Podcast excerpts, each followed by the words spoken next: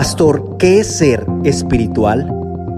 Interesante pregunta la que nos hacen esta semana. Es la siguiente, Pastor, ¿qué es ser espiritual o ¿Cómo puedo definir a alguien que es espiritual? Y es bien interesante esa pregunta porque a veces confundimos el concepto espiritual con acciones que hacemos. Por ejemplo, antes de decir qué es ser espiritual, vamos a ver lo que no es ser espiritual y estoy hablando dentro del cristianismo. Y no hay nada mejor que leer primero a los Corintios, capítulo 13, versos del 1 al 3, porque ahí nos define lo que la gente piensa que es espiritual pero Dios dice, no lo es. Escuche lo que dice primero los Corintios 13. Si yo hablase lenguas humanas y angélicas, pero no tengo amor, vengo a ser como metal que resuena o como címbalo que retiñe. Verso 2, y si tuviese profecía y entendiese todos los misterios y toda ciencia, y si tuviese toda la fe, de tal manera que trasladase los montes, y no tengo amor, nada soy. Verso 3, y si repartiese todos mis bienes para dar de comer a los pobres, y si entregase mi cuerpo para ser quemado y no tengo amor, de nada me sirve. Primero a los Corintios nos dice el apóstol que lo que no es ser espiritual, cuando una persona habla en lenguas, no es que sea espiritual. O sea, el hablar en lenguas no nos hace, no, no nos debería de decir, esa persona es muy espiritual ni el profetizar, ni siquiera tener dones.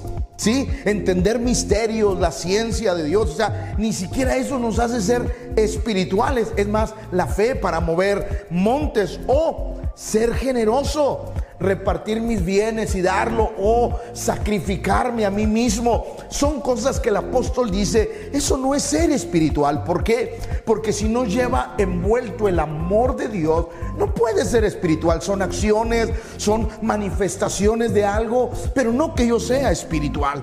Jesús, por ejemplo, cuando vio a un hombre llamado Natanael, escuche lo que Jesús habló de él.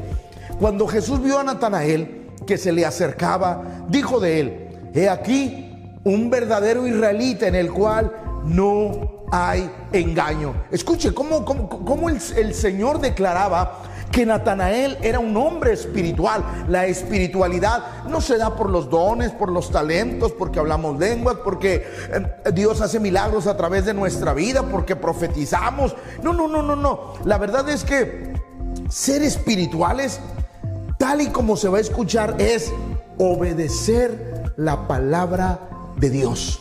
Cuando uno es espiritual, uno puede decir, obedezco la palabra de Dios. Para ser espiritual, es necesario también que el Espíritu Santo tome las riendas y el gobierno de nuestra vida. Es decir, somos guiados por el Espíritu de Dios. Juan 16, 13, Jesús dijo, pero cuando venga el Espíritu de verdad, Él os guiará a toda verdad y a toda justicia. Es decir, aquel que es espiritual se deja guiar por el Espíritu de Dios. No se deja guiar por las decisiones de, nuestra propia conveniencia, eh, de lo que aquello que nos va a beneficiar según desde nuestro punto de vista humano no, no, no. Por eso Gálatas 5:17 dice, porque el deseo de la carne es contra el espíritu. Y el, del espíritu es contra la carne. Y estos se oponen entre sí para que no hagáis lo que quisieres. Por eso qué importante es comprender que hay una lucha en nosotros. Es decir, el hombre espiritual, la espiritualidad debe de definirse porque nos dejamos guiar por el Espíritu de Dios. Ahora, para saber si soy espiritual, necesito preguntarme lo siguiente. Las decisiones que tomo en mi vida, ¿van de acuerdo a los principios bíblicos o van de acuerdo a mis gustos y deseos?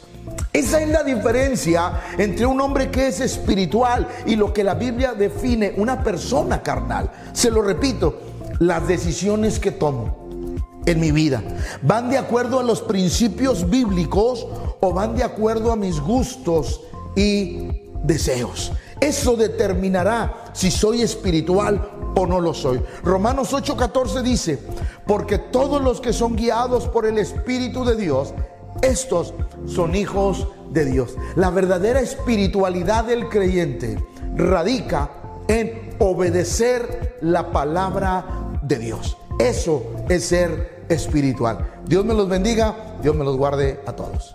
Puedes enviarnos sus preguntas vía correo electrónico o bien en nuestras redes sociales, Facebook e Instagram